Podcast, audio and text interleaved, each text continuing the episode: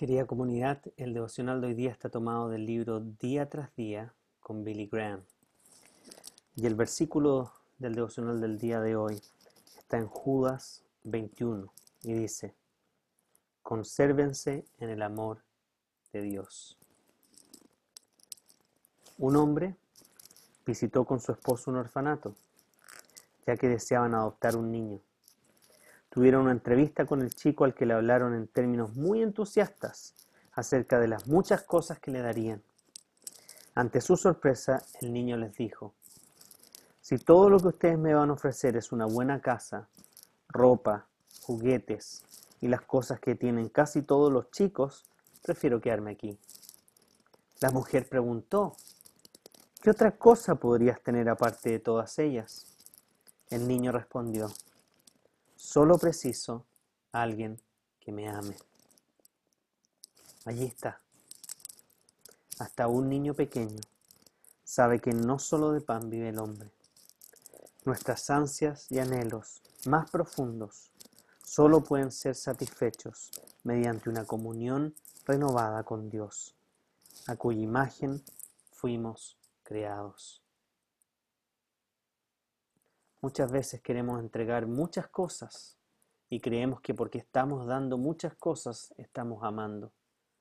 Pero la verdad es que hay muchos jóvenes y muchos niños que hoy en día dicen, lo único que hubiera querido de mis padres es que realmente me amaran. Todo lo que me dieron, comparado con un abrazo, no se comparan. Por lo tanto, conservemos el amor de Dios y entreguemos ese amor de Dios a nuestras familias, a nuestros hermanos, digámosles cuánto los amamos.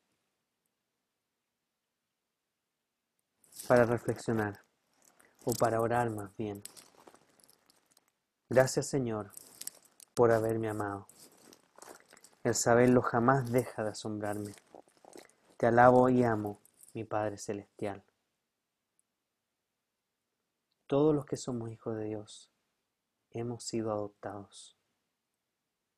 Fuimos rechazados y éramos enemigos de Dios por nuestra propia negligencia, por nuestra propia rebelión y pecado. Pero Jesús nos adoptó a nosotros, que no lo merecíamos, y nos entregó un amor incondicional que no merecíamos. Por lo tanto, hagamos lo mismo compartamos este amor incondicional. Y si Dios pone en tu corazón realmente por bendecir a un niño que ha sido abandonado, ya sea tomando el programa de padres adoptivos eh, o cuidadores, o quizás adoptando un niño o una niña, quizás es tiempo para pensar realmente poder entregarle amor a tantos niños y niñas día no lo recibe. Que tengas un buen día y una bendecida semana.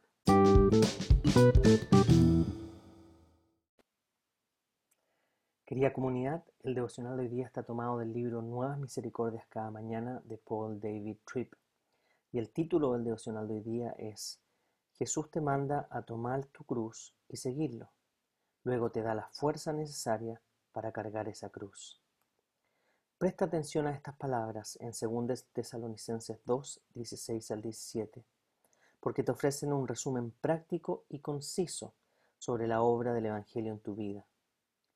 Que nuestro Señor Jesucristo mismo y Dios nuestro Padre, que nos amó y por su gracia nos dio consuelo eterno y una buena esperanza, los anime y les fortalezca el corazón para que tanto en palabra como en obra hagan todo lo que sea bueno. Si alguien te preguntara, ¿qué, estás, ¿qué está haciendo Dios en tu vida aquí y ahora? ¿Qué responderías? Estoy convencido de que una de las razones primarias por las que muchos de nosotros enfrentamos momentos en los que somos decepcionados por Dios se debe a una mala interpretación de lo que Dios está haciendo. Pablo nos resume la obra de Dios al apuntarnos hacia dos aspectos clave en su plan de redención. Primero, Dios ejerce su gracia para traer consuelo real a nuestros corazones. ¿Cuál es ese consuelo? No es que se cumplirá todos nuestros sueños y esperanzas, que todos nuestros recibos serán pagados, que le, que le agrademos a la gente o que no enfrentemos sufrimiento. Su consuelo es más fundamental y redentor que eso. Este es su consuelo. A pesar de nuestro pecado, Dios nos ha introducido en una relación eterna con Él porque Jesús ha cumplido con todos los requisitos de Dios que nosotros no cumplimos. Ya no tenemos que temer a la ira de Dios. Ya no tenemos que buscar aceptación. Ya no tenemos que escondernos en la culpa o en la vergüenza. Le pertenecemos a Dios para siempre. Nunca nos dará la espalda. Nunca nos recordará nuestro pecado. Nunca nos quitará su presencia y sus promesas, sin importar lo erradas que sean nuestras vidas. Porque nuestra posición ante Él no está basada en mi conducta, sino en la conducta perfecta de su Hijo. Pero eso es solo una parte del plan. Por supuesto debemos celebrar nuestra eterna reconciliación, este consuelo eterno y una buena esperanza. Pero también debemos reconocer que existe una segunda parte de su obra, la transformación. Tanto en palabra como en obra, hagan todo lo que sea bueno. No existe un mensaje más consolador que el que fue predicado en la cruz de Jesucristo. Y no existe promesas más poderosas para transformar tu vida que las que se encuentran en la gracia de esa cruz. En su gracia, Dios consuela de forma vertical nuestros corazones para que no tengamos que buscar consuelo en forma horizontal. En su gracia, Dios transforma nuestros corazones para que nuestras palabras y obras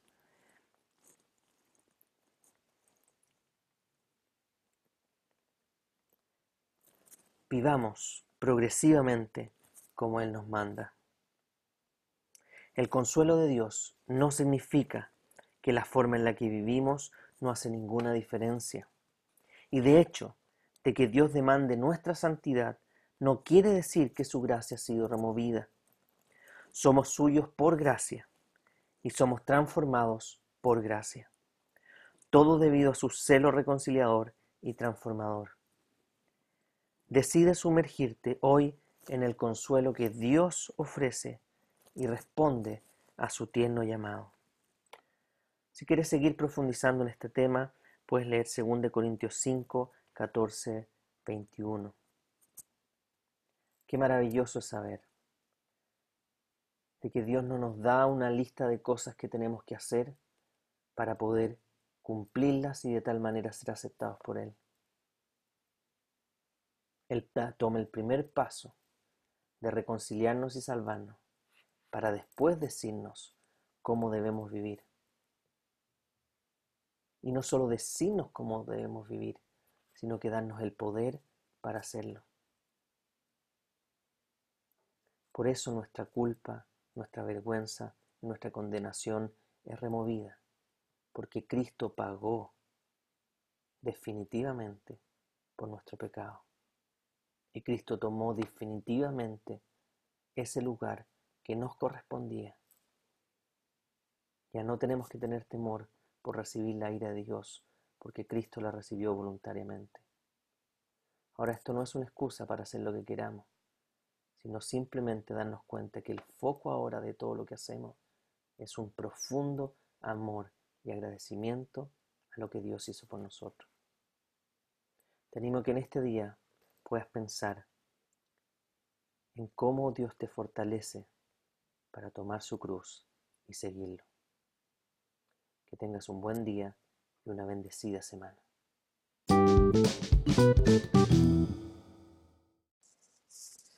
Querida comunidad, el devocional de hoy día está tomado del libro Nuevas Misericordias cada mañana de Paul David Tripp.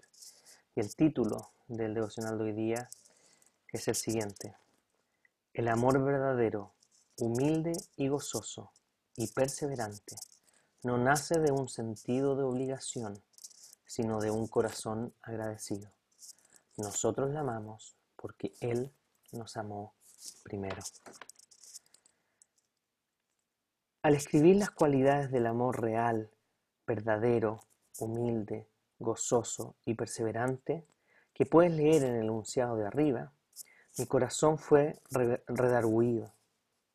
Pensé, mi amor no tiene, no tiende a ser verdadero. No, no me refiero a verdadero en contraste falso. No estoy pensando sobre un amor hipócrita que dice voy a actuar como si te amara aunque no te amé. Verdadero significa recto, como el tipo de flecha que utiliza un arquero. Él desea una flecha recta que al desprenderse del arco no se desvía del blanco. Verdadero aquí significa consistente, confiable e incapaz de desviarse hacia una dirección equivocada.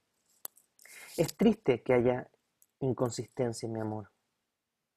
Cuando alguien no está de acuerdo conmigo, cuando alguien interviene en mis planes, cuando soy forzado a esperar o cuando alguien obtiene lo que yo pienso merecer, es muy tentador para mí responder en una forma no amorosa. La segunda palabra, humilde, explica por qué respondo así. Todavía necesito humildad. Todavía tiendo a enfatizar mis planes, mis sentimientos, mis deseos y mis expectativas.